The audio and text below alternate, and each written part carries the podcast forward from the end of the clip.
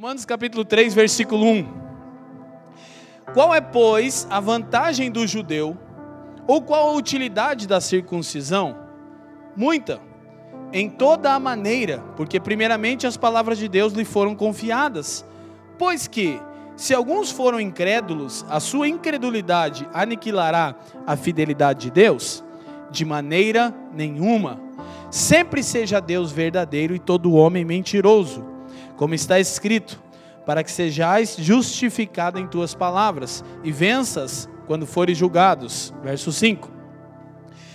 E se a nossa injustiça for a causa da justiça de Deus, que diremos? Porventura será Deus injusto trazendo ira sobre nós? Falo como homem, de maneira nenhuma. De outro modo, como julgará Deus o mundo? Mas se pela mentira abundou mais a verdade de Deus para a glória sua, por que sou eu ainda julgado também como pecador? E por que não dizemos, como somos blasfemados e como alguns dizem que dizemos, façamos males para que venham bens? A condenação destes é justa.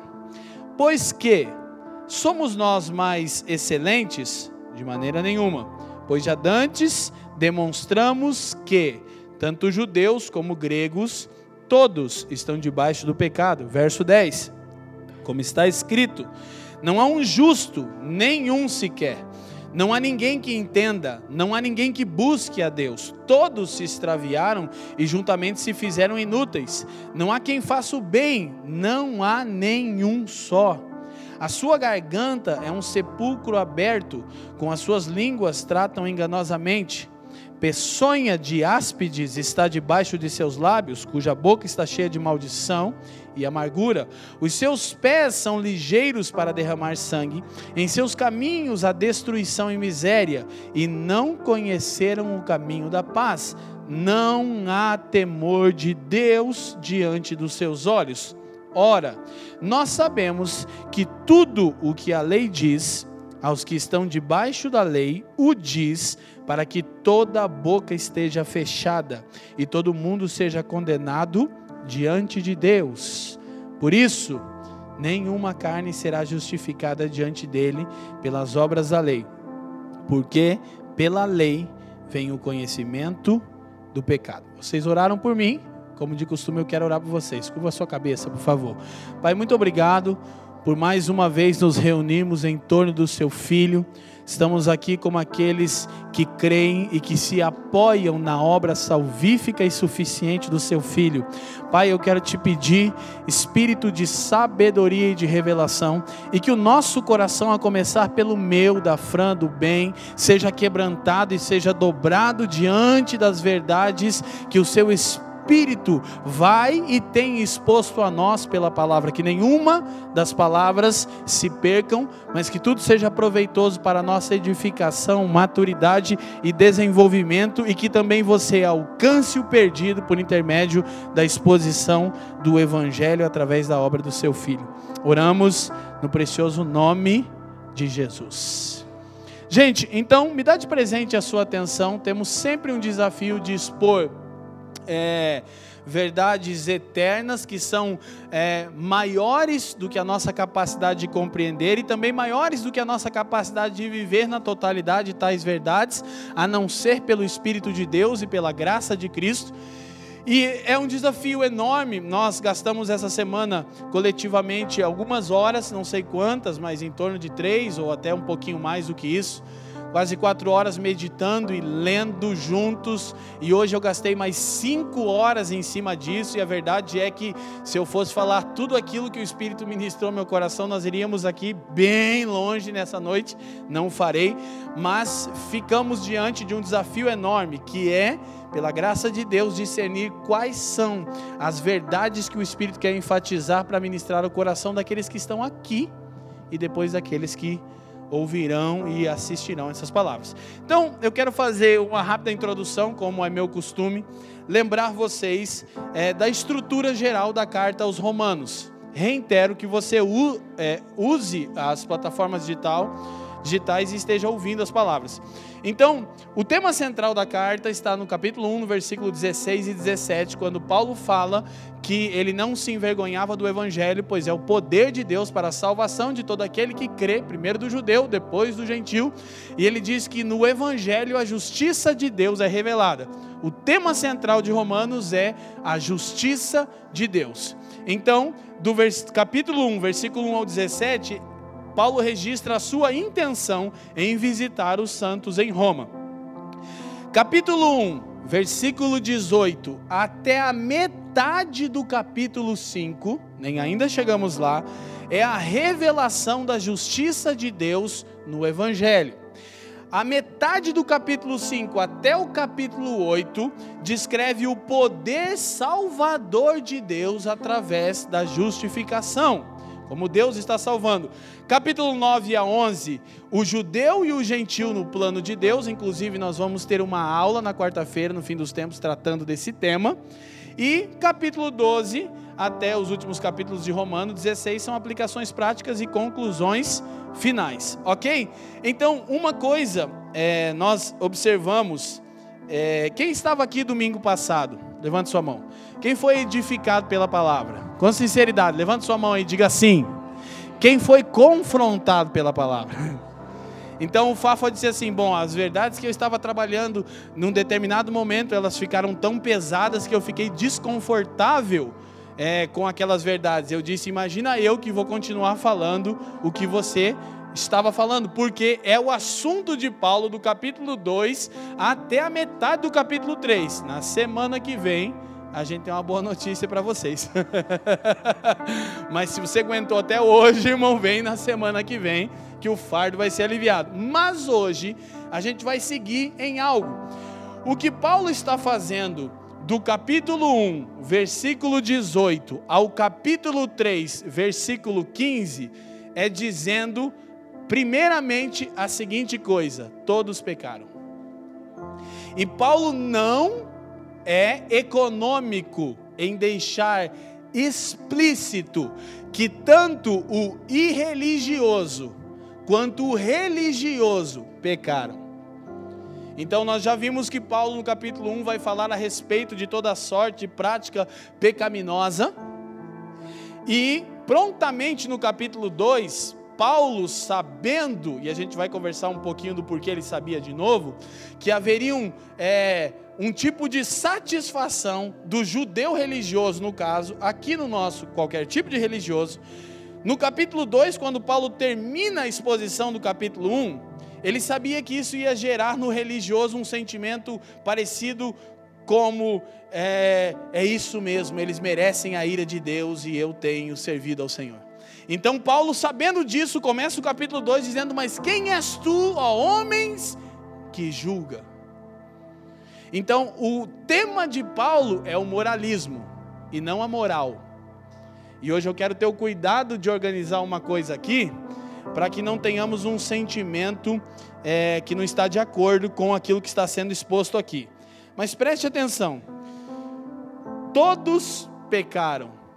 É o assunto central de Paulo, capítulo 1, verso 18, até o capítulo 3, versículo 20. É o que Paulo está trabalhando.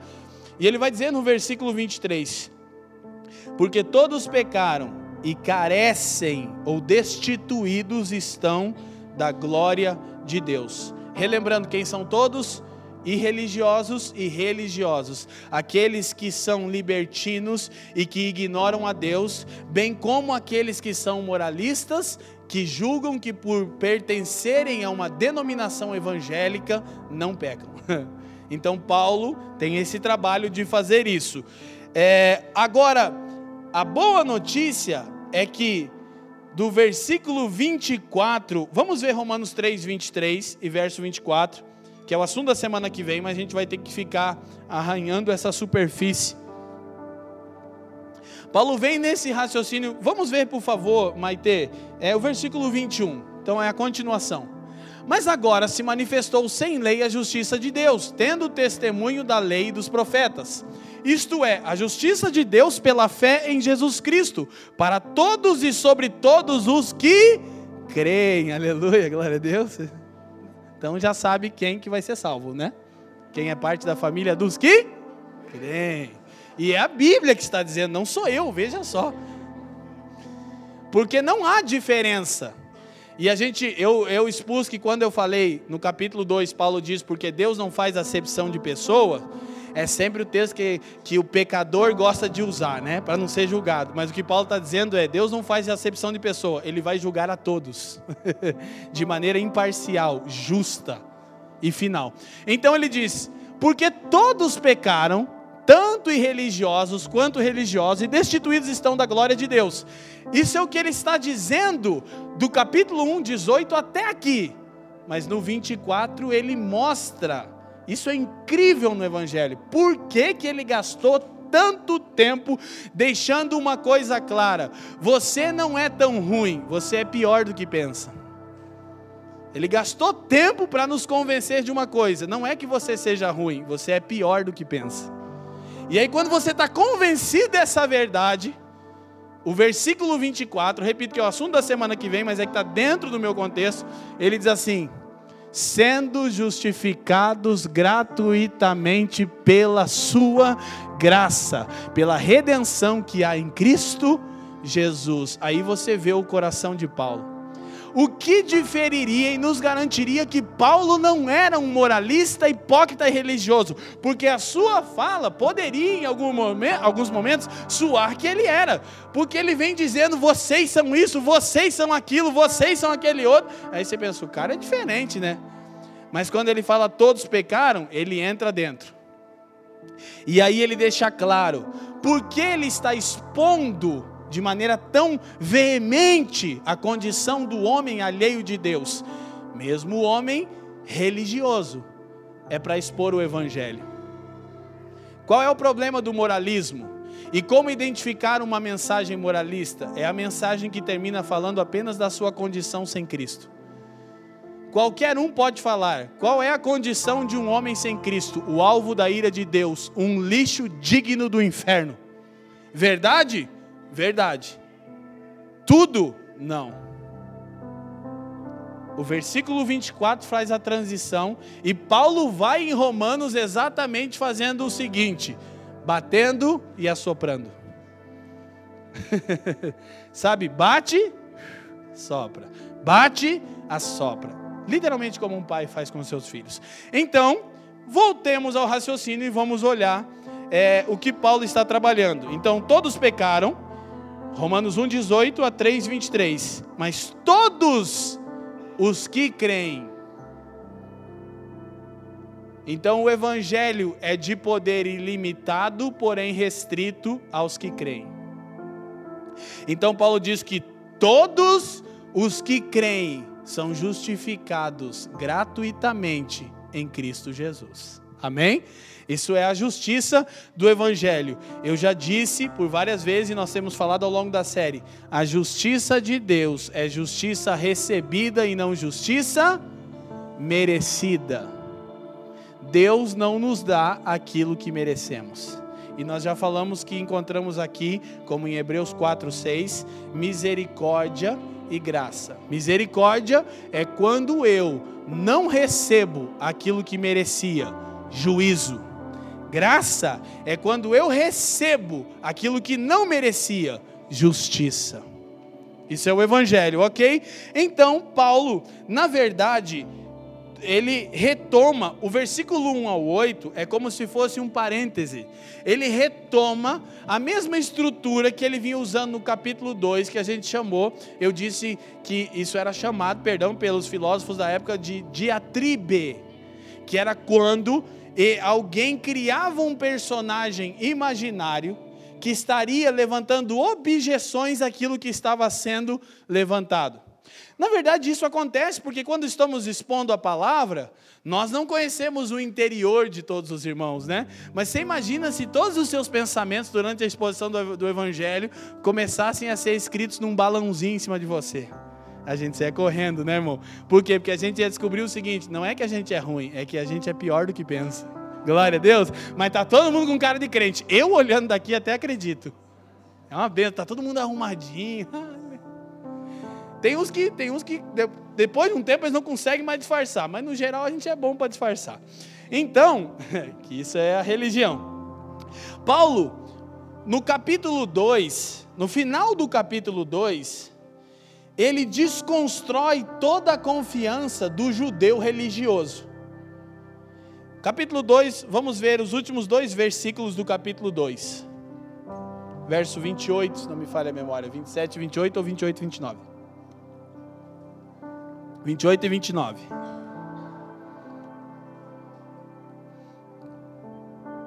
Vai dar tudo certo.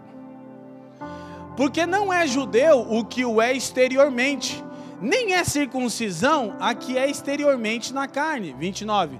Mas é judeu o que o é no interior, e circuncisão a que é do coração. Cara, que expressão incrível, né? O seu coração ser cortado, ferido pela obra do Espírito. Isso é circuncisão do coração. Ele diz: no espírito, não da letra, cujo louvor não provém dos homens, mas de Deus. Aí ele começa o capítulo 3 e diz assim: qual é logo a vantagem do judeu? Ou qual é a utilidade da incircuncisão? Ele acabou de dizer que judeu não é aquele que o é no exterior, e que circuncisão não é a da carne, é a do interior feita pelo Espírito. Então ele já levanta a primeira objeção que ele já sabia que viria. Então, o judeu, no versículo 1, começou a odiar Paulo, do capítulo 2. Quando Paulo termina, relembro, Romanos 1, versículo 32, o religioso está dando glória, está dizendo, é mesmo, são uma raça. Hoje teve um evento bom para provar sua moralidade. Aconteceu lá em São Paulo. Quando você olha aquilo, você tende a dizer, ah, mas ó, mata um raio aqui e mata tudo. Por quê? Porque você considera que você não faz aquilo. Porém, não é o que o Sermão do Monte diz sobre a gente. O Sermão do Monte deixa claro que Deus sonda o interior. E que a maioria de nós reprova o que estava acontecendo lá. Mas temos pensamentos e intenções que por vezes cultivamos semelhantes àquelas. Só que as nossas opções são diferentes. Só isso. Você imagina Paulo, agora esse ficou um contexto demais, né? Que Romanos 1,18 é, é, é pregar no, hoje mesmo. Ah, que, quantas igrejas moralistas no Brasil hoje não estão usando isso como um tema? E pau, pau. Mas calma, calma que lá na frente eu vou já proteger. Mas aqui é ligeiro, irmão. Pega a gente tão fácil. Porque tem irmão que já fica com medo que acha que a gente agora virou do pó de tudo. A gente não vai te impor nada. A gente só vai expor o evangelho, ok? Então aí lá vai depois, nossa, depois da, da Avenida Paulista. Imagina como é que tá aquilo lá agora, irmão. Imagina, o bagulho tá bagulho tá tuxi-tuxi nível hard. Aí a gente tá aqui, tá todo mundo bonitinho, bem barbeado, bem vestido, com a cara de crente. Mas verdade é que quase todos, se não todos entre nós, a começar por mim, lutamos com sentimentos interiores semelhantes àqueles, só que os nossos gostos são diferentes. Quem está me entendendo? Mas as intenções são as mesmas. Então Paulo vira para o judeu no 2 e começa: Quem és tu, ó homem, que julgas? Aí o judeu já começa. O religioso, né, irmão? E aí vai versículo 1, 2, 3, pancadaria, pancadaria, pancadaria, pancadaria. No final do capítulo, Paulo acaba com tudo. Ele diz: por quê? Quem é judeu de verdade? Os caras já estão meio balangando, sabe? Tipo, é, é você lembra do Mortal Kombat, quando dava aquele penúltimo golpe? Quem lembra? Quem lembra? Né? Finishing. O cara já estava rodando qualquer coisa, você não precisava nem fazer nada, ele ia cair. Mas Paulo ainda dava o Fatality, é o Sub-Zero. Come here! Pá, aquela coisa toda. É assim que estão os ouvintes religiosos de Paulo. Tipo, o cara provou, olhe para mim. Capítulo 2, Paulo está provando que o religioso é tão sujo quanto o pagão do capítulo 1. Um. E é pior, por quê? Porque o pagão aprova o que faz. O religioso reprova, mas faz interiormente. Glória a Deus, irmão. Aleluia. O pagão está lá, irmão, sem peso na consciência, deixa a vida me levar, vida leva. Isso aí é o que está rolando hoje lá, entendeu? O religioso já. Ó, tem gente. Aqui não tem isso, mas tem gente. Meu, o cara cantou Zeca Pagodinho.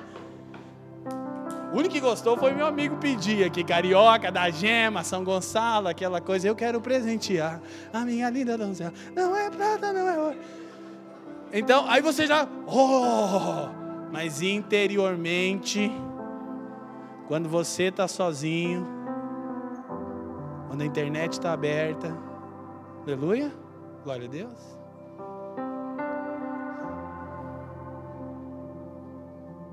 Complicado, né?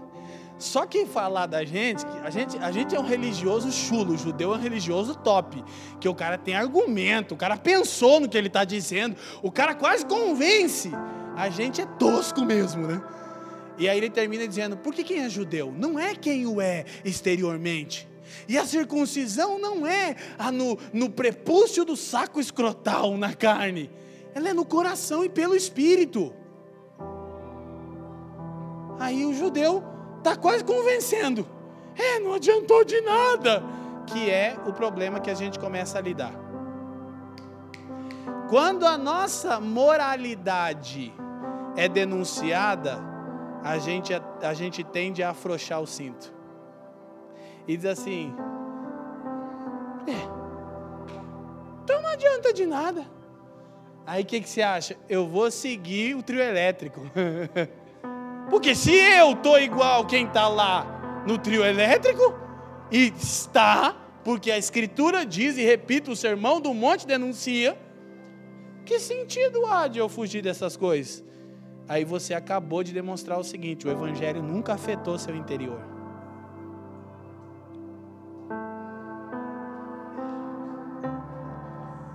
Porque uma coisa que o Evangelho faz conosco é nos mover por gratidão não é por recompensa. É por que, que eu procuro uma vida agradável a Deus? Porque eu quero ser grato por Ele ter feito em Cristo aquilo que eu jamais poderia ter feito. Qual é a motivação para fugir do pecado? A gratidão.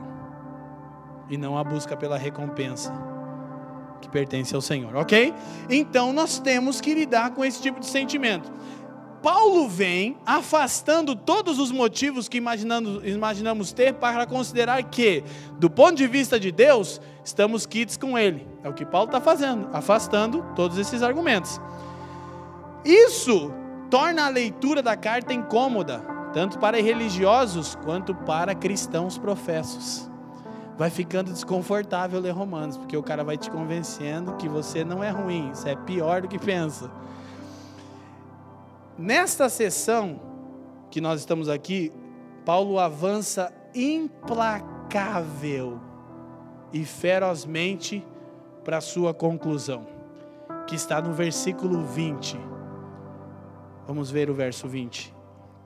Ele diz assim: Por isso, por isso o que, Leandro? Por tudo aquilo que ele vem dizendo desde o versículo 18 do capítulo 1. Por isso, nenhuma carne será justificada diante dele pelas obras da lei, porque pela lei vem o conhecimento do pecado.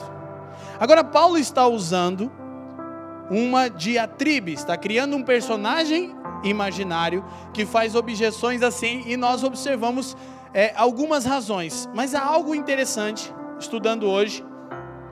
Eu vi outras opiniões de, de, de, de, de estudiosos do Novo Testamento sobre isso. Se esse personagem é imaginário ou se ele tem alguma outra razão de ser. Se Paulo só está pensando, se eu falar isso, a pessoa vai pensar isso, porque isso era comum, isso é um diatribe, mas talvez não. Então, nós temos algumas exposições. A primeira é de John Stott. Ele diz o seguinte: não é preciso imaginar que o adversário no debate seja imaginário e o seu debate fictício. Talvez não era só um adversário imaginário e um debate fictício que Paulo tem em mente. Stott diz assim: parece mais provável que ele esteja reconstruindo os verdadeiros argumentos que os judeus já haviam usado contra ele durante suas evangelizações nas sinagogas. É bem provável que Paulo já estava acostumado com os argumentos básicos dos judeus para a exposição dele. Então ele já fala e responde. Por que a gente está explicando isso com o tempo? É que se você não entender isso, o versículo 1 ao 8 não faz muito sentido. Você diz, o que, que Paulo está fazendo? Ele está respondendo a objeções que, provavelmente, segundo Stott, eram as mais corriqueiras que ele ouvia quando evangelizava nas sinagogas. Agora, é interessante pensar isso. Quando Paulo termina o capítulo 2, ele diz: então que, que vantagem há de ser judeu? Por quê? Porque o religioso está pensando assim: então o que adiantou? Dei o dízimo, fui em 300 cultos da minha vida, quer dizer que não resolveu nada? Não se você se apoiava nisso. Porque ser ignorante quanto a uma amplitude maior do Evangelho não é exatamente um problema que a maioria de nós é e passamos a vida crescendo na revelação do Evangelho. Mas se você tem esse sentimento assim, então não adiantou de nada, então é que você nunca foi tocado interiormente. Você estava só querendo mesmo se auto-justificar com a prática moralista. Eu vou no culto, dou o dízimo, não falo palavrão, só de vez em quando, quando uma minha frente no sinal mas fora isso eu não falo muitas palavras de baixo calão, mas é igual. Então, Stott diz isso. Agora, um outro professor do Novo Testamento, ele diz algo muito interessante. Ele diz: pode até ser que não estejamos longe da realidade se concluíssemos que o interlocutor de Paulo era ele mesmo. Isso aqui, irmão, a hora que eu li, me deu uma luz. Eu falei, meu Deus, porque isso aqui muda tudo. É isso que é incrível. Você já vai entender que eu estou só aqui vibrando no meu homem interior, mas é que eu penso, isso aqui fecha todas as portas que a gente tem medo de confrontar no moralismo. Porque, repito, boa parte de nós começa a pensar: gostei dessa igreja, pode tudo, ai que maravilha, os caras não me cobram nada, é uma bênção. Os caras dizem que não adianta fazer nada disso que eu fiz a minha vida inteira. É isso mesmo, Leandro? É, se a sua motivação é fazer isso para se auto-justificar. Não adiantou mesmo, desculpa, enganaram você.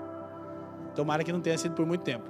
Agora, se isso faz você pensar, então eu vou me adequar a como vive o irreligioso, você só mostrou que o evangelho está sempre certo. Você sempre foi pior do que eles. Por que pior? Porque o pagão e religioso aprova o que faz. Curte com a consciência livre, mas o cristão moralista, religioso, reprova, mas no interior pratica.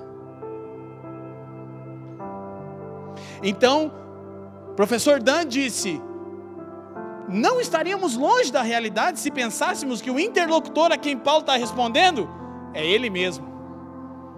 E ele diz assim: Paulo, o fariseu inconverso, expressando atitudes que o apóstolo lembrava tão bem como sendo suas. Quando Paulo fala de si mesmo em Filipenses 3, é exatamente isso. Ele diz assim: ó, hebreu de hebreu, circuncidado ao oitavo dia, da tribo de Benjamim, excedendo em justiça a todos da minha geração. Ele está dizendo: você não está entendendo, não é que eu era um fariseu, eu era o mais top de todos. Provavelmente ele está respondendo a ele mesmo. Então o professor Dan conclui e diz: assim teríamos Paulo, o fariseu, e Paulo, o cristão, debatendo um com o outro. Por que, que eu disse que isso é equilibrado e saudável? Porque a vida de Paulo mostra que ele era equilibrado e não pendia nem para a libertinagem e nem para o legalismo.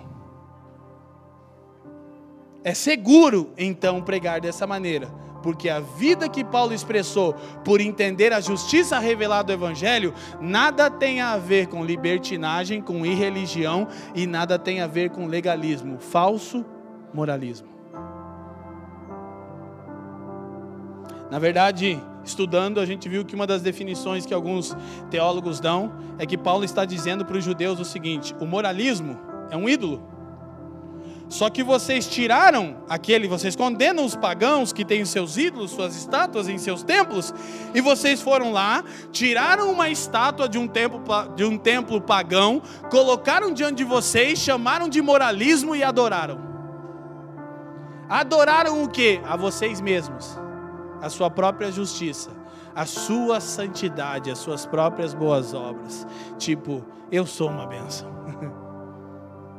E aí o que, que isso constrói? Uma mentalidade ansiosa, porque no fundo você sabe que não é verdade e você sente que nunca fez o suficiente.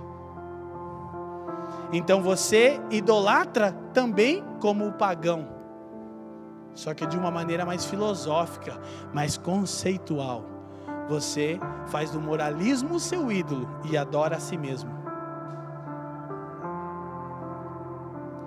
Então, essa é a raiz da queda no Éden, o homem usurpando o lugar de Deus. E isso é cíclico. Então é muito interessante, eu quero que a gente parta daqui pensando que o professor Dan estava correto. E sem dúvida Stott também. Com certeza Paulo ouvia objeções das sinagogas. Mas colocar Paulo de frente com Paulo, Paulo fariseu moralista, com Paulo o cristão consciente que disse que Cristo Jesus se manifestou para salvar os pecadores, dos quais ele era o maior. É um debate entre Paulo, aquele que foi dobrado pela justiça de Deus revelado no Evangelho, e Paulo, o fariseu moralista. Quem está comigo, sacode a mão e diz sim. Então, tal fato não deixa espaço para uma interpretação leviana da lei e nem mesmo uma interpretação legalista da mesma. Se Paulo está respondendo a Paulo, não há espaço para tratarmos a lei de maneira leviana. E muito menos para tratarmos a lei de maneira legalista. Porque bem observa um escritor de uma versão eh, das escrituras, a Bíblia judaica completa, de David Stern, ele sempre que fala a respeito das obras da lei, ele troca o termo, por quê? Porque todo judeu tem uma dificuldade em crer no Messias, porque os cristãos protestantes, em sua maioria, dizem que o Messias desfez e destruiu a lei. Então nenhum judeu pode aceitar um Messias que destrói a Torá. Mas um judeu messiânico, que é David Ster, querendo alcançar os judeus, traduziu a Bíblia judaica e ele diz assim: a observância legalista da Torá. Diferente, não é a lei, é tratar a lei de uma maneira legalista, procurando encontrar nela justiça própria. Quem está me entendendo, diga assim. Então, não há espaço. A vida de Paulo é um padrão de equilíbrio, ou seja, ele não está destruindo a lei. Ele está deixando claro uma coisa, o que Jeremias 31, 31 disse, que a lei não foi removida e jogada fora, como pensa o moralista quando escuta o evangelho. Vou refrescar sua memória de novo. O moralista pensa: que vantagem há de ser judeu então? É o versículo 1. Então, que, que, que, que adiantou? Nada se você se apoiava nisso. Se isso é muito ruim, sinta-se abençoado de ter escutado isso enquanto há tempo. Pô, mas eu dava o dízimo com medo do gafanhoto. Não adiantou. Deus não recebeu. Talvez a comunidade de fé que você ia receber, o pastor recebeu, Deus não recebeu. Porque você deu a si mesmo. Na mentalidade religiosa, o que, que nós estamos trabalhando aqui? Fafa compartilhou agora, né, nesse, nesse período de exposição a respeito das finanças, e a gente estava sentado ali no presbitério, aqui na sala do presbitério, e o Fafa disse para mim: Eu queria expor um texto, mas ele é muito pesado. Vocês são abençoados de fazer parte de uma igreja que o presbitério e a liderança têm temor de subir aqui e usar um texto que é verdade. A gente concluiu: é muito pesado, deixa numa outra ocasião. Mas é verdade. O texto que o Fafa queria usar é verdade, mas eu digo, a gente não quer construir com medo e com imposição. A gente quer desenvolver nas pessoas senso de pertencimento. Eu pertenço a essa família espiritual, portanto eu sou responsável. Não é nem generoso, generoso você é com o ímpio, na sua família espiritual você é responsável. Não precisa ninguém ficar te convencendo. Você não dá nada a você mesmo. Ah, eu vou ofertar porque por todo lado. Não, não, não. Isso aí é idolatria também. Aleluia. Glória a Deus. Vocês estão felizes ainda? Então, escute, isto posto, eu quero enfatizar isso, porque a gente vai atacar o moralismo aqui de novo, porque Paulo ataca. Mas Paulo é o padrão de equilíbrio se ele está respondendo a ele mesmo, jamais ele está criando uma ocasião para suavizar o pecado. Ah, então gostei, então se nada. Então Deus agora aqui, né, vai. Tem umas coisinhas que vai passar, né? Tipo na, na fronteira, na alfândega. Passa? Passou a cota, mas passou pouco da cota, né, irmão? Quem nunca, Jesus querido. passou a cota, mas não passou muita cota, que é a tendência que a gente tem. Por quê? Porque revelamos que, na verdade, nos apoiávamos no moralismo para nossa justificação. Eu vou repetir isso, irmão, que eu já tinha que estar no versículo 9, mas eu vou repetir. Se você tem um tipo de sentimento de não adiantou de nada e agora eu vou amar todo o dinheiro, porque vai ser todo meu e eu vou viver do jeito que eu quero, você não entendeu nada do que o Evangelho está dizendo. Na verdade, o Evangelho só mostrou que o Evangelho está certo sobre você. Você era pior do que o pagão. Antes fosse você um pagão irreligioso, que aprova o que faz. Mas o problema é que de alguma maneira sua consciência é acusada por aquilo que você já ouviu e você fica pecando contra ela constantemente. É horrível viver numa luta contra você mesmo, é terrível. Há a luta que precisa ser travada, mas não é essa. Ok? Tudo bem até aqui? Então, ao término do capítulo 2, Paulo redefine o judeu. E tal redefinição produziria objeções, escutem, que colocariam em xeque a aliança, as promessas e o caráter de Deus. É por isso que Paulo vai fazer um parênteses do versículo 1 ao 8 e vai responder. Por quê? Porque as objeções que ele mesmo traria, Paulo o fariseu, bem como objeções que ele ouvia nas sinagogas, elas colocavam em xeque a aliança, as promessas e o caráter fiel de Deus. É por isso que Paulo gasta esse tempo explicando: não é isso. Não é isso que Deus não estava zombando da sua cara. Quando a sua palavra diz que você tem que ser generoso no trato com as suas finanças e marido de uma só mulher. Deus nunca fez isso para zombar de Israel e nem faz os cristãos. É que você não deveria fazer isso para se sentir merecedor da sua justiça. É você que fez errado. O certo. Entendeu? E por fazer errado o certo, você não desfruta da bênção proveniente da obediência.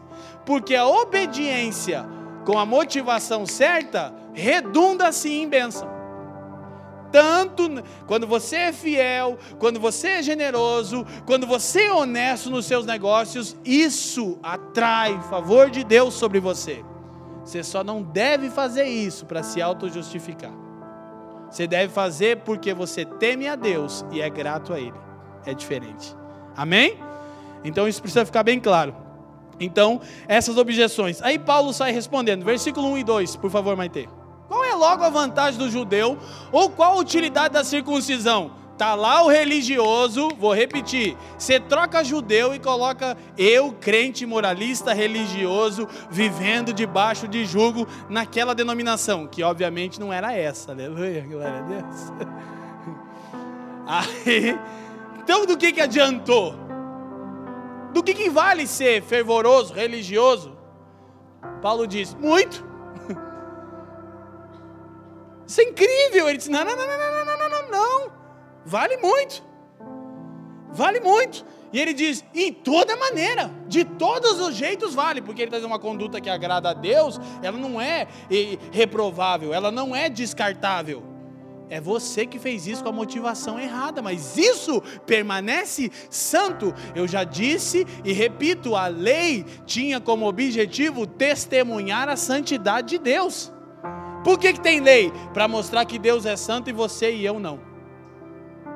E não, isso não faz da lei pecado, mas pela lei eu conheci o pecado. No caso, você mesmo. Entendeu? A lei é você ir na frente do espelho e pensar: quem é o pecado? Aí vai no espelho e pronto, a lei. Você. Porque, primeiramente, as palavras de Deus lhe foram confiadas. Agora escute.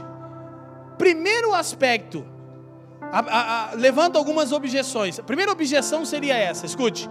O ensinamento de Paulo é uma sabotagem à aliança? Então Paulo está sabotando a aliança com Deus? De maneira nenhuma. Então qual é a vantagem? Se a religião não protege dos juízos de Deus, qual é a vantagem dela? Paulo responde: pela graça recebemos, no caso os judeus, mas aqui os cristãos professos, os oráculos de Deus. as palavras de Deus. E isso é altamente valoroso. Porém, é um tipo de valor diferente. Implica em responsabilidade e não em segurança. Então, qual é a valia de estar numa igreja bíblica? É que você está recebendo os oráculos de Deus. Você é privilegiado por receber os oráculos de Deus. Paulo está falando aqui dos judeus que primeiro os oráculos de Deus foram dados a Israel. E você que está procurando servir ao Senhor numa comunidade saudável, tem como privilégio receber os oráculos de Deus. Você tem sua santa palavra. Quem aqui é grato pela palavra de Deus? Então, claro que você faz bom uso dela constantemente, né? Você é grato, então você lê, é uma benção, né? Top. Quem é, quem é grato mesmo? Muito bem? É só para Jesus ver bem. Viu legal aí, Jesus? Então, essa é a primeira razão. Segunda objeção, versículo 3 e 4. Pois que, se alguns foram incrédulos, a sua incredulidade aniquilará a fidelidade de Deus. Lembra, Paulo está respondendo a ele mesmo. Ah, mas então os judeus não creu, então isso aniquila, anula a fidelidade de Deus? Verso 4. De maneira nenhuma Sempre seja Deus verdadeiro e todo homem mentiroso. Paulo está citando, sabe o que? O salmo de Davi quando é pego em pecado. Olha que coisa diferente dos caras, o cara que vivia na lei.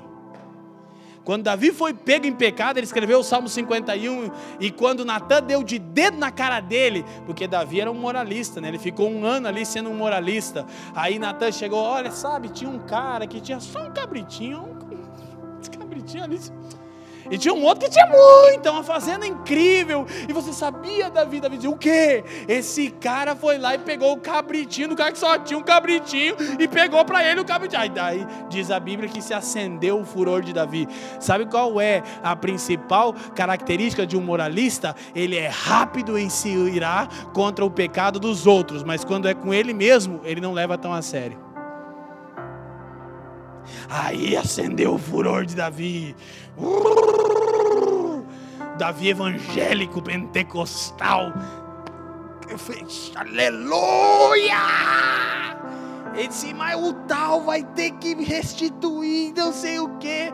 Aí eu fico imaginando Natan, assim, muito profético. Passou aquele gafanhoto. Ele diz, You are. Aí Natan disse: É você o cara. Mas aí o que que Davi faz?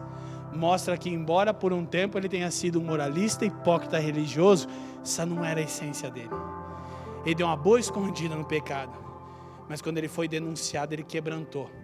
Ele escreveu o Salmo 51 e disse assim: Seja Deus sempre verdadeiro e todo homem mentiroso. E todo homem era ele. Ele fala sobre o direito de Deus julgar. Ele disse: larga o sarrafo mesmo. Esse é nosso lugar. Só que a gente descobre que a justiça de Deus é justiça recebida e não merecida. Que a misericórdia triunfa sobre o juízo para aquele que crê.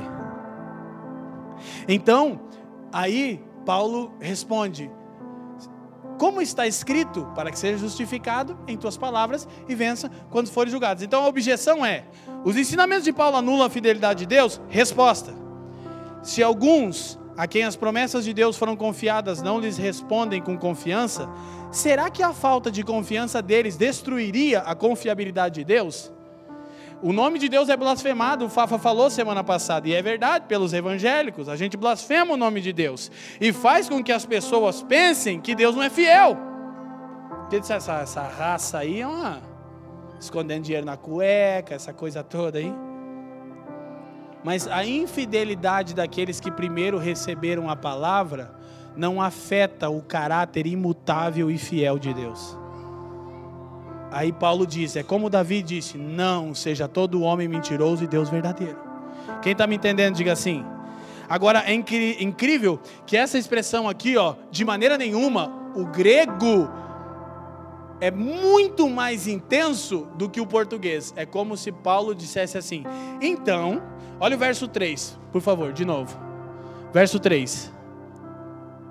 Pois que, se alguns foram incrédulos, a sua incredulidade aniquilará a fidelidade, a fidelidade de Deus. 4. Paulo está dizendo algo semelhante assim, ó, nem em um milhão de anos, de maneira nenhuma. É o que ele quer dizer, nem em um milhão de anos, Deus não é afetado em sua fidelidade pela incredulidade dos homens. Quem está me entendendo? Você pode dizer graças a Deus por isso. Que bom, né? Então ele cita o Salmo 54 e também cita o Salmo 116, verso 11, mas a gente não vai ler. A infidelidade humana não pode sabotar a fidelidade de Deus. Esta é parte do seu caráter imutável. Terceira objeção, versículos 5 e 6. E se a nossa justiça for causa da justiça de Deus, que diremos? Porventura será Deus injusto trazendo ira sobre nós? Falo como homem, a gente rachou a cabeça para entender isso, né? Verso 6. De maneira nenhuma, do outro modo, como julgará Deus o mundo? Escuta, o que, que Paulo está falando aqui? A, a objeção poderia ser assim: ó, os ensinamentos de Paulo contradizem a justiça de Deus? Por quê? Paulo está dizendo o seguinte: ele está na seguinte linha de raciocínio. A lei mostrou nossa pecaminosidade, e isso evidenciou a justiça de Deus. Ele vai voltar nesse assunto no capítulo 7. Ele está dizendo: então a gente vai pensar assim: Pô, Deus é injusto em me julgar. Por quê? Porque é porque eu sou pior do que penso que Deus manifestou a justiça dele e foi glorificado.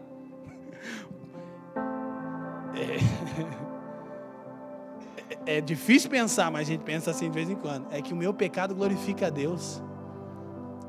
Deus se manifesta como justo, numa justiça que nos é outorgada pela graça. Aí Paulo está traduzindo isso. O que ele diz: impugnar a justiça de Deus seria subestimar a competência de Deus para julgar. Aí o que, que Paulo apela? Uma coisa que todo judeu e todo religioso crê: Deus não tem direito de julgar o mundo?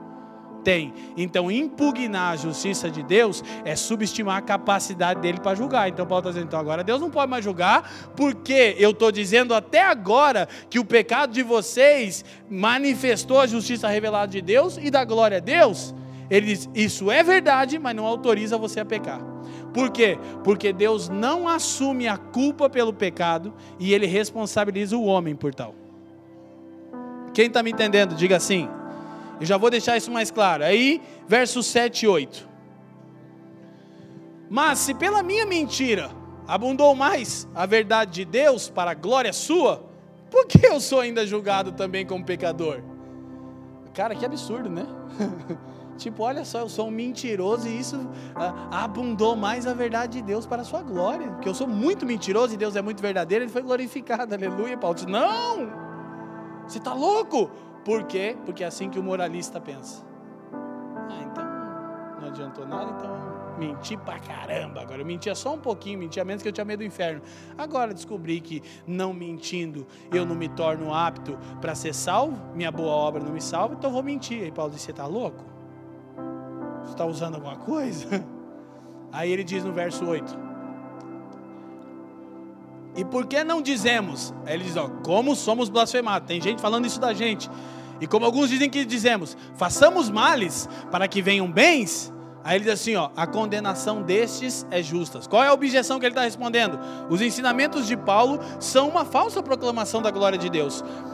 Eugene Peterson, na versão A Mensagem, traduz aquele versículo, é, o versículo 7 da seguinte maneira: mas, se nossa maneira errada de viver apenas realça e confirma o caráter fiel de Deus, não deveríamos ser elogiados por isso? tipo, se a minha maneira errada de viver apenas realça e confirma o caráter fiel de Deus, eu não devia ser louvado por isso? elogiado por isso? Porque a minha prática pecaminosa glorifica a Deus. E nós temos que entender uma coisa: qual? Podia ter pulado toda essa parte e Paulo podia ter continuado do versículo 9 em diante, mas ele tem a seguinte responsabilidade: não posso deixar as objeções no ar. Eu vou responder cada uma delas, porque ele mesmo sabia, como um fariseu hipócrita e moralista, como alguém pode se apoiar na justiça própria e depois se entregar à libertinagem, quando é denunciado na sua justiça própria. Então, repito, não há espaço nem para um, nem para outro. Tudo bem? Agora, essa última, façamos males para que venham bens, Paulo diz assim: ó, a condenação desse é justo. O que está acontecendo? Paulo, desta vez, não responde é, pensamentos que supostamente seus ensinos levantaram. Escuta, pois elas não merecem uma reflexão séria, já são, por si só, evidentemente perversas. Paulo está dizendo assim: ó, se alguém pensa o seguinte, então vamos fazer o mal para que venha bem, Paulo diz assim: ó, eu não vou nem responder, só vou dizer o seguinte: ficou claro que você é merecedor da ira. E, e se ele nem responde, você diz, então você tem que receber mesmo a ira de Deus. Se você chega a pensar nesse tipo de se você está tão desviado que você pensar, então vou fazer o mal para que venha bem, porque Deus é glorificado. Aí Paulo diz: Não vou nem te responder, só vou dizer, vai para o inferno com crédito. Quem está me entendendo aí? Quem está entendendo? Sim? O mal nunca promove a glória de Deus. Aí tem algo que Stott diz sobre isso. Uma outra frase. Vamos lá para a gente correr. Que é uma conclusão do que eu estou falando aqui. Eu quero organizar as ideias. Quer fossem genuínas, quer fossem imaginárias, tais objeções, Quer de fato é Paulo respondendo a Paulo, Paulo respondendo às argumentações dos judeus religiosos, ou só uma diatribe, uma, um pensamento imaginário? Paulo as leva a sério e procura respondê-las. Então, esse é o cuidado que a gente precisa ter quando expõe o Evangelho da Graça, que ele é um escândalo e pode abrir a porta da libertinagem. Então, Paulo leva a sério e responde uma por uma: diz, não é isso, não é isso, não é isso, não é isso. E ele diz assim: é, sabia que o caráter de Deus estava em jogo. Nós também, em nossos dias, temos de incluir a apologética em nosso evangelismo. O que eu quero dizer, se Paulo se preocupou em responder, não basta você pregar o evangelho da graça. Olha, querido, o evangelho da graça é o seguinte: você é justificado pela obra de Cristo, não atua, não tem nada que você possa fazer para que você seja salvo. Amém? E o cara disse amém. Paulo está mostrando que não é suficiente você fazer isso. Aí você vai dizer, ah, que você creu, creu. Agora eu vou dizer o seguinte: não é isso, não é isso, não é isso, não é isso, não é isso, não é isso, não é isso, e você entendeu errado. Por quê? Porque a gente precisa ter uma apologética na nossa exposição do Evangelho. Por quê? Porque o Evangelho é um escândalo. Como? É que o Evangelho, na sua superfície, está dizendo assim: eu e você, carentes da glória de Deus, pecadores infames, fomos salvos exclusivamente pela obra de Cristo e não há nada que você possa fazer para acrescentar algo ao fato de Deus te aceitar em Jesus. Ponto. Isso é o Evangelho. Mas não entenda isso, nem isso, nem aquele outro, né? Por quê? Porque qual é o temor? O temor é que expondo a graça, os irmãos dê ocasião à carne aos Gálatas, ele diz 5,3 de Gálatas, quando ele vem destruindo a observância legalista da lei, não a lei, ele diz: Mas Cristo vos libertou para a liberdade. Porque tem o cara que é livre da religião, eu já vi isso. Escuta, eu vou falar isso com muito temor, eu já vi isso em pessoas muito próximas a mim. Aquele cara que pertencia a uma igreja legalista, daquela que 40 graus tem que estar tá de terno, senão abraça o Satanás? Quando o cara vê um lampejo do evangelho da graça, ele mergulha, não se entrega, ele mergulha no pecado. E não, não é isso que o evangelho ensina. A lei continua testemunhando que Deus é santo. A lei sim está dizendo que você não consegue mas a lei está te empurrando para o seu resgatador, que é Cristo, que quer ser o seu Senhor. Ele quer dizer assim: ó, deixa eu te tirar, você era escravo dessa era. Está livre, aleluia, glória a Deus, por todo lá. Deus, livre para. Não é tão livre assim. Agora, se alguém quiser vir após mim, negue-se a si mesmo. Só que qual que é a, grande coisa? É que você não vai ser escravizado pelo seu próprio moralismo. Você é escravo do Cordeiro de Deus. Mas é escravo. Mas esse Senhor disse assim: fica tranquilo, eu fiz tudo que você não podia, para que você fosse aceitável. Agora me segue. Que eu, pelo meu espírito, vou te mostrar como. Verso 9, escute. Do verso 9 até o 20, eu vou sintetizar. Paulo está expondo aquilo que os teólogos chamam de doutrina da depravação total. O que, que é isso? Todos pecaram. e religiosos e religiosos moralistas, todos pecaram. Então, ele vai expor isso até o versículo 20, a gente vai passar meio rápido por isso. O que a doutrina da depravação total está nos ensinando? Escute, de novo, para não encorajar a uma entrega libertina. Mas então, se a Bíblia está mostrando a depravação total do homem, então eu sou igual aquelas pessoas que estão marchando lá na Avenida Paulista? Não. Não é isso que Paulo está dizendo. Ele está dizendo que a nossa condição legal diante de Deus é igual. Ele não está dizendo que tudo bem você ser desonesto em um contrato e você fazer aquele tipo de coisas. Ele não está dizendo que você é igual. Ele está dizendo que a sua condição legal é igual. Pecador, morto em pecados e delitos. Por quê? Repito, porque a gente pode achar que tudo bem então. Aí a doutrina da graça mal interpretada suaviza o pecado. Ah, então Deus entende. Eu já disse, né? O Deus entende é o Deus que os crentes criaram para eles. É um Deus de estimação. O Deus soberano, glorioso das galáxias é quando você está no seu moralismo se sentindo um santão. Quando você peca, você chama o Deus entende. Deus entende? É, é, ele é seu cachorro.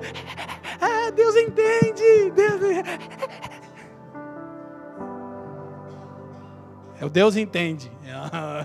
Aleluia, glória a Deus. Então, escute. A doutrina da depravação total está nos dizendo o seguinte: o pecado atingiu todos os homens em todas as áreas da sua vida. Diga comigo: ação, razão, emoção e vontade. Tudo, tudo em mim foi afetado pelo pecado. Repito, mas ele não está dizendo que é o mesmo e que já que Deus vai manifestar a justiça para o cara que se entrega a toda sorte de prática pecaminosas, então tudo bem. Não, ele está dizendo tem coisas assim que ofendem diretamente a estrutura de Deus, de família, etc, etc, coisa e tal. Ele só está dizendo a condição legal de uma pessoa que vive assim e de um religioso moralista é a mesma, são injustos. Um porque se entrega ao pecado, outro porque confia no seu braço. Quem está me entendendo? Ele não está dizendo que é a mesma coisa, mas está dizendo que a condição diante de Deus é igual. Como é que a gente vai entender isso? Escute. Embora nem tudo que fazemos seja inteiramente pecaminoso, nada do que fazemos é completamente intocado pelo pecado. Vou repetir. Então tudo que eu faço é pecado. Não, isso é fatalismo. Eu sou lixo. Não vai resolver. Deus não tem nenhum prazer em ficar te lembrando toda hora. Principalmente se você já se revestiu de Jesus. Só se você pender para o moralismo. Aí Paulo te lembra de Deus te lembra de Romanos. Tipo, ó, dá uma lida em Romanos. Se o Espírito Santo anda falando para você ler Romanos, é que ele está querendo te dar uma posicionada em você. Que a gente. Que série? Romanos. Então vocês acham que o Espírito Santo está querendo dar uma posicionada na gente aqui, né?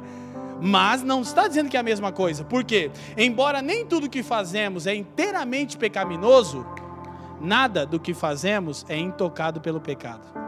Ação, razão, emoção e vontade. Doutrina da depravação total. Tudo foi afetado. E aí aquela parte que eu acho que você sentiu o que eu senti agora. Eu falei, meu Deus, até eu queria dar uma boa notícia para os irmãos agora. Queria pregar semana que vem. Porque você é colocado num lugar extremamente delicado se não conhece o caráter bondoso e gracioso de Deus, quando escuta isso. Não resolve também. Então, agora, o que, que nós precisamos entender aqui? Preste atenção nisso. O que, que Paulo está construindo aqui? Até aqui, versículo 20 do capítulo 3, desde o 1, 18, Paulo está dizendo: pagãos e moralistas, ambos são culpados. Verso 9. Pois que somos nós mais excelentes? De maneira nenhuma, pois já dantes demonstramos que tanto judeus quanto gregos, todos os gentios, estão debaixo do pecado. A palavra debaixo é a mesma de Gálatas, é aprisionado pelo pecado. Não é só que você não consegue ter uma conduta de vida agradável e se você se esforçar um pouquinho, você melhora. Não, você está preso. Aí Paulo está dizendo, recapitulando o que eu venho dizendo desde o capítulo 1. Está todo mundo escravizado pelo pecado. Ação, razão, emoção e vontade. Tudo em nós foi afetado pelo pecado. Aí você pensa, mas isso é tudo que você tem que dizer? Paulo disse, não, eu só vou dar uma piorada e aí eu vou continuar o assunto. Então, agora entenda. Pagãos e moralistas, ambos são culpados, mas pagãos aprovam o que fazem. Moralistas reprovam, mas internamente praticam o que reprovam. Então vale relembrar, o moralista é pior do que o pagão. Mas não é o mesmo que adotar o estilo de vida do pagão, só que a realidade é o seguinte, ele é pior porque reprova, mas interiormente deseja, e a condição dos dois é igual diante de Deus. Quem está entendendo? Mas aqui nós temos duas chaves de entendimento para a gente correr aqui. Escuta isso que é uma chave. Primeiro, isso não significa que somos tão pecadores quanto todas as outras pessoas, os pagãos, lá do capítulo 1, versículo 18 ao 32. Significa que nossa condição legal é a mesma. Todos estamos perdidos e não existem graus de perdição. Não há aqui nenhum incentivo à libertinagem ou suavização do pecado, apenas uma constatação. Paulo não está suavizando o pecado, Paulo não está dizendo que é o mesmo, Paulo só está dizendo o seguinte: não há graus de perdição. E aí nós entendemos o seguinte: Keller conta uma metáfora na literatura dele que é mais ou menos o seguinte: ele diz, imagine, para você entender o que Paulo está dizendo, que não é o mesmo, mas que a nossa condição legal é a mesma. Ele diz: você imagina três mulheres que saem daqui com a seguinte missão: nadar até o Japão. Aí a primeira pula no rio, pula no mar, não sabia nadar, morre afogado na hora, afogou. Aí vem a segunda, que já é uma nadadora já profissional. A segunda pula, nada uns 20 quilômetros, começa a se cansar, nada mais uns 5, morre afogada. Aí vem a terceira, é uma nadadora profissional, medalhista, beleza. Ela pula, passa da primeira que morreu quando caiu na água passa dos 25, 30 quilômetros da outra. Quando chega em 50, 60, 70 quilômetros, ela cansa, se afoga e morre. Quem se afogou mais? Alguma se afogou mais? Sabe o que Paulo está dizendo? É isso. O cara da Avenida Paulista e o moralista religioso que confia em si mesmo, embora não pratiquem as mesmas coisas, se afogaram. É o que ele quer construir aqui o raciocínio. bem longe de chegar no Japão. Porque o Japão é a justificação. A primeira morreu na hora, a outra nadou 30 quilômetros e a outra num pau brabo, bem conversadinho e dando ali uma esticada, nadou em 75 quilômetros. Ambas não chegaram nem perto do Japão, de se tornarem justas. Mas quem se afogou mais?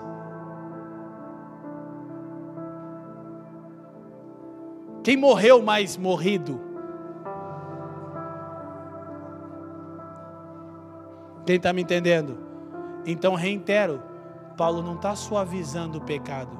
Ele não está dizendo você vai se afogar, então se afoga com gosto. Ele só está dizendo se você confia que você vai no culto direitinho e dá o dízimo e faz tudo bonitinho e você está se auto salvando você já se afogou também. Talvez você nadou uns 80 quilômetros, não chegou nem perto do Japão. Primeira lá morreu na hora, porque aquele pula de cabeça. Vocês precisam de resgate. Quem está me entendendo? Cara, o Evangelho é glorioso, né? A gente estudando à tarde, a gente celebrava, a gente teve um momento de oração ali. Eu fico quebrantado no meu homem interior, sabe por quê? Porque eu gostaria que todos nós entendêssemos isso, na proporção do que a riqueza da Escritura está trazendo para nós. É, é muito mais alto e profundo do que eu posso comunicar, mas eu percebo que algumas verdades de Deus entram como flecha no nosso coração. O que Paulo está dizendo é: não tem como se afogar mais ou menos, não tem como morrer mais ou menos. Estávamos mortos em delitos e ofensas. Efésios 2:1. Mas lembrem-se, ele só se certifica, e isso é o Evangelho. Não é só você é incrível, Jesus quer mudar a sua vida. Não, é você uma droga, um lixo, Jesus quer mudar a sua vida. Agora, toda vez que você tiver que pregar o Evangelho e começar pela lei, lembra de você mesmo. Quem está me entendendo? Eu posso dizer que o cara é um lixo? Pode. Talvez você pode dizer assim, ó, assim como eu, você também, sem Cristo, Esse é o evangelho atraente para as pessoas. Por que nossas comunidades não se desenvolvem não crescem? Porque a gente está pregando moralismo e não evangelho. Só que o moralismo, ele é, auto, ele, ele é insuficiente, perdão. Ele não resolve. O cara que trabalha com você, que olha para a tua atitude moralista, no fundo sabe que vocês são igual, tá todo mundo correndo atrás do dinheiro. Como é que nós vamos ganhar poder sobre essa era? Tornando relativo o que essa era diz que é absoluto. Escuta aqui. Quando Jesus foi levado a um alto monte, Mateus 4:8, Satanás mostrou os reinos deste mundo e a glória deles. Tudo aquilo que essa era diz que é absoluto. E Jesus disse que era relativo. Ele ganhou autoridade e podia usar até os recursos dessa era, porque ele relativizou aquilo que essa era colocou como absoluto. Esses os reinos do mundo e a glória deles são absolutos para vocês, né? Para mim são relativos, porque eu procuro um outro tipo de recompensa. Como é que você prega o evangelho? Mostrando para o seu companheiro de faculdade, de trabalho, para o seu familiar, que o que essa era diz que é, é absoluto, é relativo. Mas consciente que você só tem uma condição diferente da dele por causa da graça. Amém? Então nós precisamos entender isso. Agora escute, Paulo caminha para a sua conclusão. Ele está de maneira implacável definindo a raça humana, encerrada sobre o pecado, nos posiciona. Aí nós vamos já ver isso aqui. Ele nos posiciona diante do tribunal de Deus, onde a lei de Deus é lida. E após a leitura da lei, Paulo diz assim: toda boca se feche. Ele vai terminar dizendo assim: e, na verdade, eu quero levar vocês até onde a lei leva, o lugar onde vocês estão diante do tribunal de Deus e a lei é lida sobre você moralista e sobre você libertino e religioso. O que que resta para vocês? Fecharem a boca. Porque a lei vai dizer: ambos de vocês se afogaram. Ela vai dizer: vocês precisam de resgate. Isso é incrível, né? Uma pessoa alcançada pelo Evangelho, ela vai começar certinho. Sabe o que, que dói meu coração? É que a maioria de nós foi alcançado por uma mensagem moralista. E está patinando a vida inteira, mas graças a Deus por seu Espírito que tem nos dado luz pela Sua palavra, amém? Deixa eu te falar de todo o coração, com todo o temor, sem nenhum tipo de vaidade. Sinta-se abençoado em pertencer a essa igreja local. Porque vocês sabem muito? Não, é porque pelo menos a gente tem temor quando vai falar. Se eu estiver falando alguma asneira, irmão, vocês sabem que eu passei cinco horas olhando a palavra, olhando historiadores e pedindo ao Espírito, não me deixa comunicar isso errado, Senhor. Porque eu sei que eu não consigo ver a profundidade disso. Mas a gente teme ao Senhor. Quem está me entendendo diz sim? Então, deixa eu é, correr com isso. Paulo diz: toda boca se cale, porque ninguém se auto-justificará. Ele está implacável indo para isso. Para quê? Fatalismo? Não. Suavização do pecado? De maneira nenhuma. Ele faz para expor o evangelho da graça. Escuta, ó, eu vou lá no fim e volto aqui para a gente terminar. Eu vou bem rápido nisso aqui versículo 19 e 20. Que daí a gente consegue esmagar aqui o entendimento. Ora, nós sabemos que tudo o que a lei diz aos que estão debaixo da lei, o diz para que toda a boca esteja. Irmão, olha para mim, a lei de Deus é um cala-boca para nós. Não é uma maneira de você tentar se apoiar e praticar o que você não consegue. A lei de Deus está dizendo assim, ó. E o que Paulo está fazendo é nos empurrando para o dia que estaremos diante do tribunal de Deus e que a lei vai ser lida. Ok, vamos olhar aqui, Leandro Vieira. Vamos ver como é que ele viveu e vamos ver o que, que a lei dizia sobre como ele deveria viver. Sabe o que vai acontecer no final? Miguel vai de canto fazer assim, ó.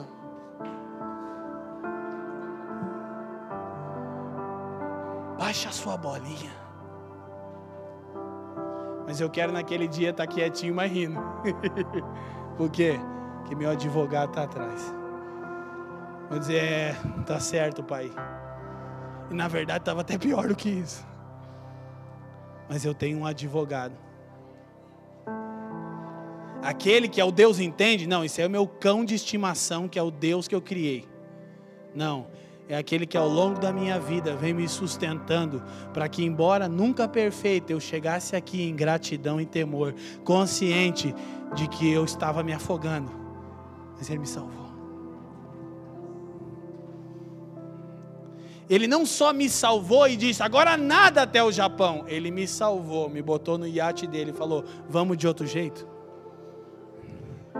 É porque a gente pensa que Jesus só nos salvou, justificou na hora e depois, vai negão, te deu um Gatorade ali, por quê? O que, que você está dizendo? É que hoje eu estou aqui, eu entendi o Evangelho, eu estou salvo e saí ali da porta, agora estou por conta. O que, que as pessoas pensam? Que o Evangelho é um Gatorade, é um, uma respiração boca a boca. Toma um Gatorade, vai! Não, o Japão está muito longe. Na verdade, Jesus falou: não, é o seguinte, entra no meu iate. Essa semana eu estava vendo lá no. Tem o. Não sei se é Discovery, que tem uma, um programa de iates. Alguém sabe desse programa? Fica assistindo. Top, né? Jesus meteu um Leandrino daquele e falou: vai aí, só não pilota o bagulho. Que nós já quer pilotar o iate. Não, pilota o iate, que vai dar ruim, vai bater no iceberg, né? O Titanic, o Jack Comeback, aquela coisa toda que você já sabe. Vai afundar de novo. Olha só. Toda boca esteja fechada e todo mundo seja condenável diante de Deus. O que, que vai acontecer? O que, que a lei faz? Mostra o seguinte: cala a boca, porque você é digno de ser julgado e reprovado. Aí ele dá uma acrescentada no versículo 20. Por isso, nenhuma carne será justificada diante de Deus pelas obras da lei, porque pela lei vem o conhecimento do. A lei só te mostrou que você não pode, mas lembre-se, semana que vem a gente vai entrar no que Paulo vai começar a partir do versículo 24, dizer: Mas eu tenho uma boa notícia para contar para vocês que estavam afogados. Teve gente que já morreu, estava no fundo do mar há três dias. Jesus deu jeito. Ele não só te deu um Gatorade para você nadar mais uns quilômetros, ele te meteu no iate dele e falou: anda comigo que você vai se dar bem, amém? Glória a Deus, quem é feliz por isso?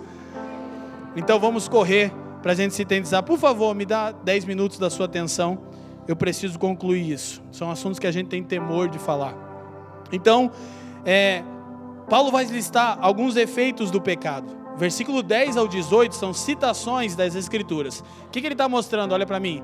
Que o Antigo Testamento é que sustenta a doutrina da depravação total.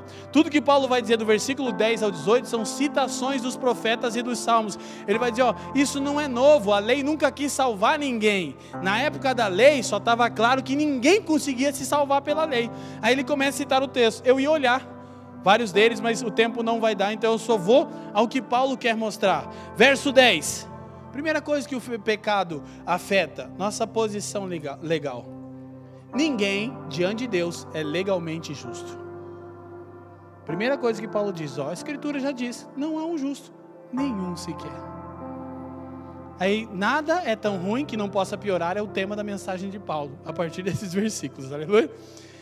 Versículo 11. Então, primeiro o pecado afetou nossa posição legal. Diga comigo, nossa posição legal. Verso 11. Não há ninguém que entenda. Segunda coisa que o pecado afetou, nossa mente. Ele afeta a nossa construção do pensamento. Agora escute: a ignorância não causa a dureza de coração. A dureza de coração causa a ignorância. Rapidamente, Efésios 4,18. Eu preciso desse texto. A gente vai conseguir concluir certinho com os 10 minutos que vocês me deram a mais. 4,18 de Efésios.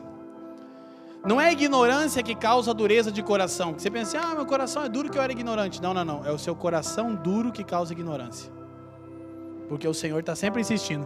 Então Paulo diz: entenebrecidos no entendimento, obscurecidos. Aí ele diz assim: ó, separados da vida de Deus, pela ignorância que há neles. Qual é a causa da ignorância? Através da dureza do seu coração. Então você não tem direito de dizer, mas eu sou ignorante e por isso meu coração foi endurecido. Não é o que as Escrituras estão dizendo. Sua mente foi afetada, você se tornou ignorante porque endureceu seu coração quando ouviu o Evangelho.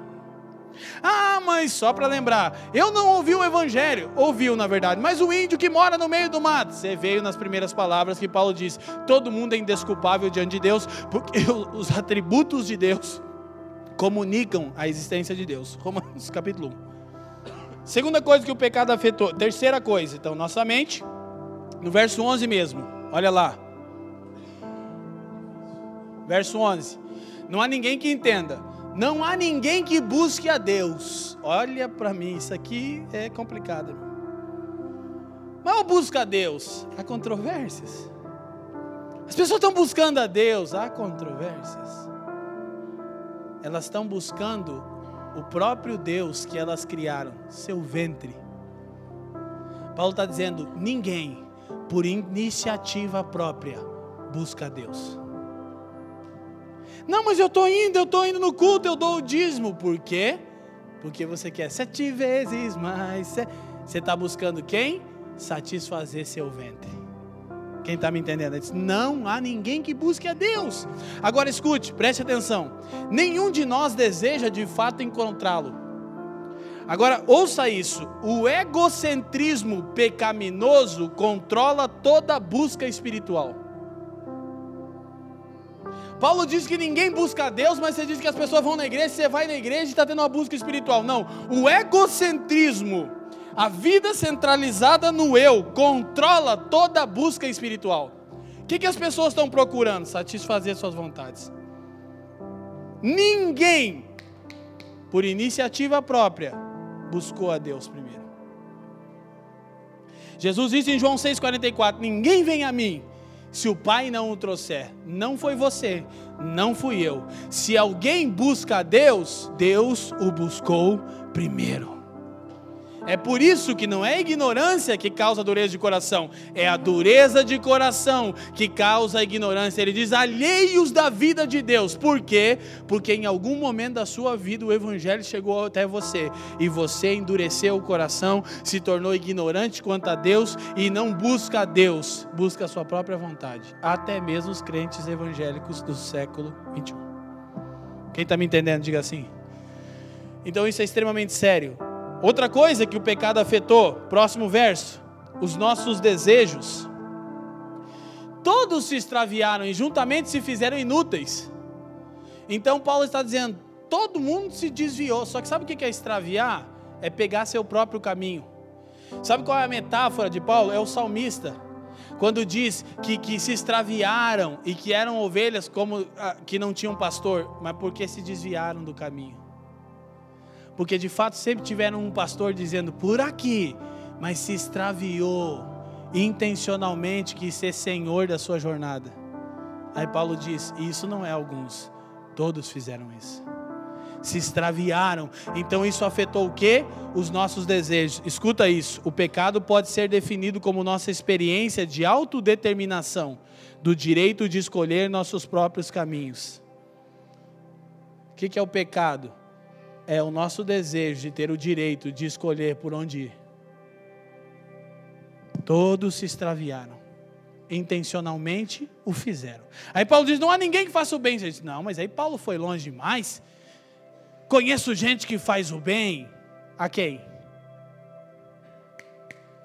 Ah, mas eu conheço, não vou citar para não ofender os irmãos que são de determinada prática religiosa, mas eu conheço é, é, é, pessoas que, que têm uma vida de filantropia, é, até o Bruce Wayne tem, né, irmão? O Batman tem. Mas o cara praticante dessa religião, agora não estou falando dos evangélicos, né? Mas de, de, da segunda religião que mais, ou da primeira que mais faz boa obra, faz assim mesmo. Faz para aplacar sua consciência faz para se auto-justificar. Não faz o bem para a glória de Deus, faz porque quer aliviar sua consciência. Paulo disse: não há ninguém que faça o bem. O bem unicamente para a glória de Deus? Não. Então lembra, calma, nada é tão ruim que não possa piorar. Paulo continua. Então afetou nossos desejos. O que é uma boa obra diante de Deus? Olha para mim, uma boa obra diante dos olhos de Deus é aquela que é feita para a glória de Deus e não para nós. 1 Coríntios 10, 31, Paulo diz: quer comais, quer bebais, quer façais qualquer outra coisa, fazei tudo para a glória de, não para a sua. O que é uma boa obra? É quando você não requer glória. Por isso a Escritura diz: o que a direita dá, é assim? Aqui, fazendo uma boa obra em missões. E você? Aí o moralista confronta o moralista. Aí você fala: Nossa, esse cara é top, hein? Mas a fotinha teve que sair, né?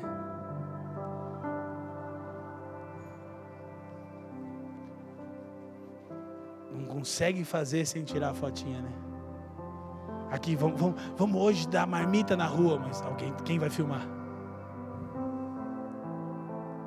E até as pessoas até julgam assim, já Leandro, mas na, na sua igreja tem, tem justiça social, que eu não vejo nada. Nunca vi nada no Instagram. Nem vocês veem. Nem vocês sabem. É uma coisa que a gente decidiu. Nós vamos crer que a gente vai impactar sem contar que faz.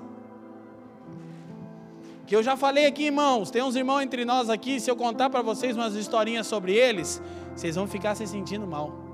Você que se acha um cara generoso. Só que sabe o que eu vou conseguir? Só afetar a sua moralidade. Então eu prefiro crer que o Evangelho diz que se a gente abraçar um estilo de vida para a glória de Deus, mesmo sem contar para ninguém, pessoas vão ser contagiadas com isso entre nós. Amém? Glória a Deus. Então é isso. Aí Paulo continua. Agora precisamos observar uma coisa. Tim Keller diz algo sobre isso. Nossa, temos duas frases de Tim Keller e de George Whitfield. Estamos já no finalzinho ali. A principal diferença entre um cristão verdadeiro, escuta isso, e um religioso não é tanto sua atitude em relação ao seu próprio pecado, mas a atitude em relação às, às suas boas obras. O cristão verdadeiro e o religioso, ambos se arrependerão dos seus próprios pecados, não é verdade? Religioso fica mal, ah, pequei, fiz tudo errado, fica mal. O cristão verdadeiro também. Mas qual é a diferença? Olhe para mim. Mas só o cristão verdadeiro se arrependerá das boas obras erroneamente motivadas. Ao passo que o religioso confiará nelas. Então, sabe o que você percebe? É quase imperceptível a diferença de um cristão verdadeiro e de um religioso moralista. Porque ambos se arrependem do seu próprio pecado, mas de boas obras feitas com uma motivação equivocada, só um verdadeiro cristão pode fazer. A gente já contou aqui que em uma época de alguns anos atrás, 12 ou 13, e a gente queria mostrar para um grupo de irmãos que a gente tinha entendido que eles não tinham, a gente foi para a favela. E a gente construiu casa. As pessoas foram beneficiadas, mas nós socava foto na cara deles e dizia: aí é prosperidade, aqui é favela. Já me arrependi disso. Eu já orei por isso e disse: Senhor, eu reconheço que eu estava fazendo para a minha glória. E se de alguma maneira você puder ainda fazer alguma coisa boa com isso, faça. E Deus tem feito. Pessoas daquela época ainda têm relação com a nossa família, com a minha mãe, lembram das boas palavras. Mas verdade é que eu queria esfregar na cara dos caras que estava todo mundo por todo lado, e eu na favela, lama. Mas eu nunca mais fiz, graças a Deus. Glória a Deus, aleluia. Amém? Então a gente vai finalizar. Agora, George Whitfield diz algo sobre isso. Nossas boas obras equivocadamente motivadas são como pecados esplêndidos. Olha que poderoso isso. É tipo a sua boa obra é só um pecado mais esplêndido quando ela é equivocadamente motivada. É um pecadão, entendeu? Pecadinho que você faz o mal. Quando você faz uma boa obra para a sua glória, é um pecadão que você mostra. Aí George Whitfield continua e diz: Você precisa, olha isso, você precisa ficar enjoado não só do seu pecado, mas também de sua justiça de todo o seu desempenho. Quem está comigo, diga assim. Ele conclui assim: sua justiça própria é o último ídolo a ser removido do seu coração. Nada fica entre um crente verdadeiro e Deus, só suas boas obras. Gregório diria: George Whitfield, o pregador que pregava quilômetros e as pessoas ouviam. Amém? Glória a Deus. Então, vamos terminar porque os irmãos já estão brocochô. Vamos cantar uma música agitada? Louvor. Então, é que é ruim. Olha o 13 e o 14. Eu vou só passar. Vou, o 13 e o 14 eu vou só dar uma recomendação para você. A sua garganta é um sepulcro aberto. Com a sua, com a língua tratam enganosamente, peçonha de áspides está debaixo dos seus lábios. Paulo está dizendo víbora, cobra. Aquela novela mexicana. Cuja boca está cheia de maldição e de amargura. Cabe dizer uma coisa só, dentre vários pecados que Paulo poderia colocar ali, ele só colocou um: pecado da língua. Recomendação: leia Tiago capítulo 3. Lembrança: a murmuração na igreja cessa quando ela encontra um crente maduro. Podia falar de qualquer coisa, ele diz assim: só vou mostrar o quão você é carente da graça de Deus pela sua língua.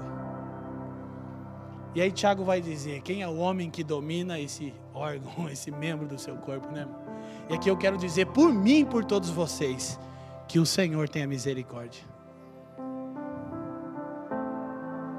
Ele diz, ele diz assim: ó, maldição e amargura. Recomendação ler Tiago capítulo 3. Outra coisa que o pecado afetou, verso 15 ao 17, os nossos relacionamentos. Olha só. Os seus pés são ligeiros para derramar sangue. Você vai dizer, mas eu nunca matei ninguém. Há controvérsias, o sermão do monte diz outra coisa. Quem, me, quem lembra disso? Eu nunca matei ninguém. Você já quis matar? Você já ficou com raiva? Não, só quis matar. Ela fala com. Eu nunca me esqueço de uma vez que uma pessoa pediu perdão para Miriam, não consigo me esquecer disso. Que a pessoa disse: Eu quero pedir perdão para você, que eu te odeio. É verdade, né, Miriam? Eu lembro que ela me odeio você, me perdoa. Mas se a pessoa sente isso, não é verdadeiro? Não é. Verdadeiro é quando ela for diante de Deus e diz assim: ó, Deus, eu sou um assassino. Porque o sermão do monte, Mateus 5, 22, diz que quem odeia é réu do mesmo juízo de um assassino. Porque o assassino só matou porque primeiro teve ódio. E quando eu senti que eu fui limpo desse sentimento, eu vou chegar nessa pessoa e dizer: Me perdoa porque eu estava cultivando ódio contra você. Aí é de verdade. Glória a Deus. Não, glória a Deus, não, Senhor, aleluia, Senhor, não. Ninguém dá aleluia. em seus caminhos a destruição e miséria. Irmão, o bagulho vai ficando ruim. Aí ele vai. E não conheceram o caminho da paz. O que, que Paulo está dizendo? Que o pecado afetou os nossos relacionamentos.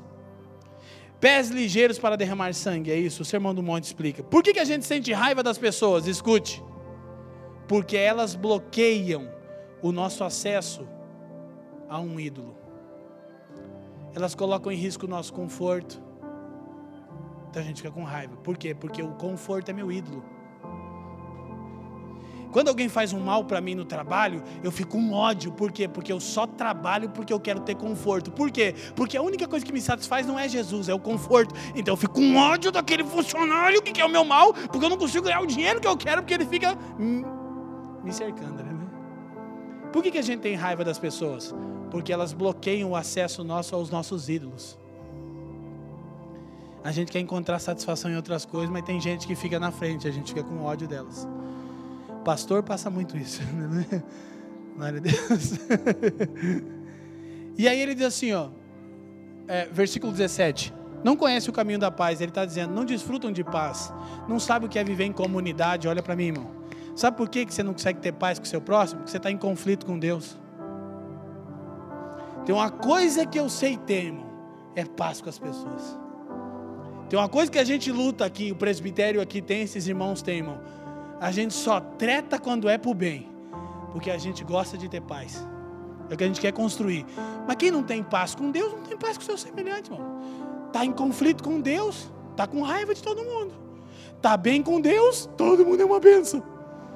A última coisa que o pecado afetou nessa lista de Paulo, verso 18: Não há temor de Deus diante dos seus olhos. O temor ao Senhor. Então, você na verdade, podia fazer isso aqui com essa lista. Ó. Inverte ela. E diz que porque não há temor de Deus, escuta. Porque não há temor de Deus, nossa posição legal é afetada, nossa mente é afetada, nossas motivações são afetadas, nossos desejos são afetados, nossa língua é afetada, nossos relacionamentos são afetados. Por quê? Porque não há temor de Deus. Agora tem uma coisa aqui que eu preciso ler. O que é o temor de Deus? É ter medo que ele vai mandar para o inferno? Não. Paulo está citando um salmo incrível, Salmo 130, versículo 4. É o nosso último versículo de hoje. Obrigado, irmãos, pela paciência. Eu vou reiterar Quão bom tem sido a gente gastar esse tempo aqui, amém? Pode ficar com essa palavra diante de nós, né? Olha o que o salmista diz: Mas contigo está o está o perdão para que sejas temido. Por que eu temo a Deus? Porque ele é mau? Porque ele perdoa. E por entender que ele perdoa, eu o temo. Eu digo, ó grandiosa bondade. Porque até aqui a gente ensinou as pessoas a temer a Deus, por quê, Débora? Medo que Ele vai te mandar para o inferno. Mas o salmista diz: Eu te temo, porque com você está o perdão. É uma santa reverência interior, movida de alegria e gratidão. Por quê?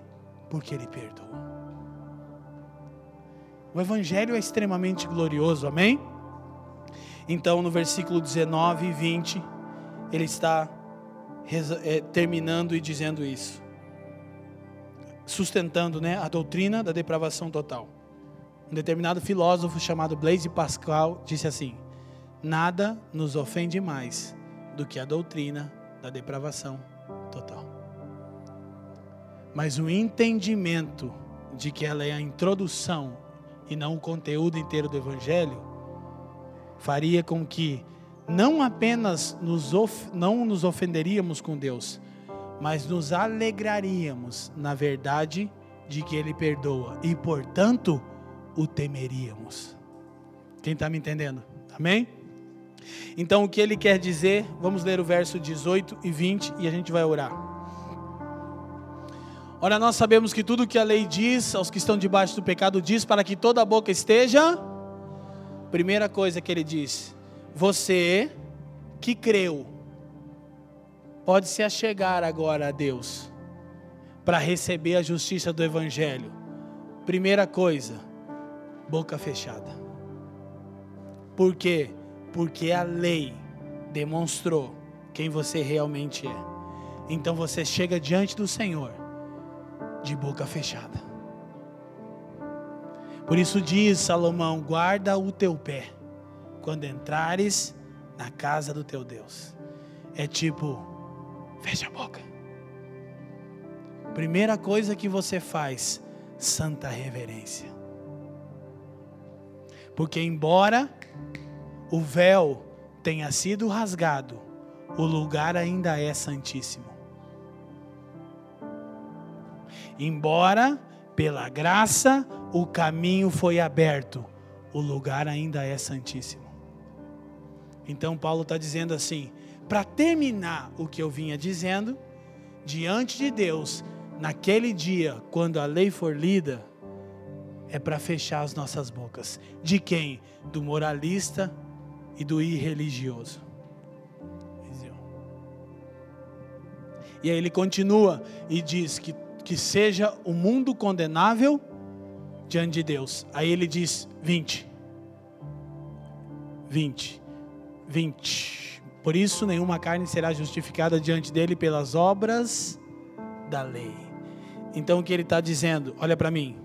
Precisamos chegar diante de Deus de boca fechada, mãos vazias e coração confiante. Por quê? Porque eu não só tenho que fechar a boca, eu não posso expor nenhuma boa obra, porque não há nada bom. Mas como é que meu coração tá? Tá confiante, porque esse que me causa temor e faz com que eu feche a minha boca e não exponha as minhas mãos é aquele com quem está o perdão. Esse é o evangelho. O que Paulo está dizendo é o seguinte: sem obras e sem argumentos. Como? Com confiança. É por isso que todas as nossas mensagens estão chegando em Hebreus 4,16. Porque ele diz: cheguemos confiadamente. Vamos observar esse último texto? Quantos aqui estão sendo edificados, amém? Hebreus 4,16. Esse texto tem sido luz desde a primeira vez que expomos, e o Espírito falou com o Fafa, tem nos ajudado sempre. Agora escute. Por que que Paulo faz essa exposição? Deixa eu refrescar sua memória para expor o evangelho da graça.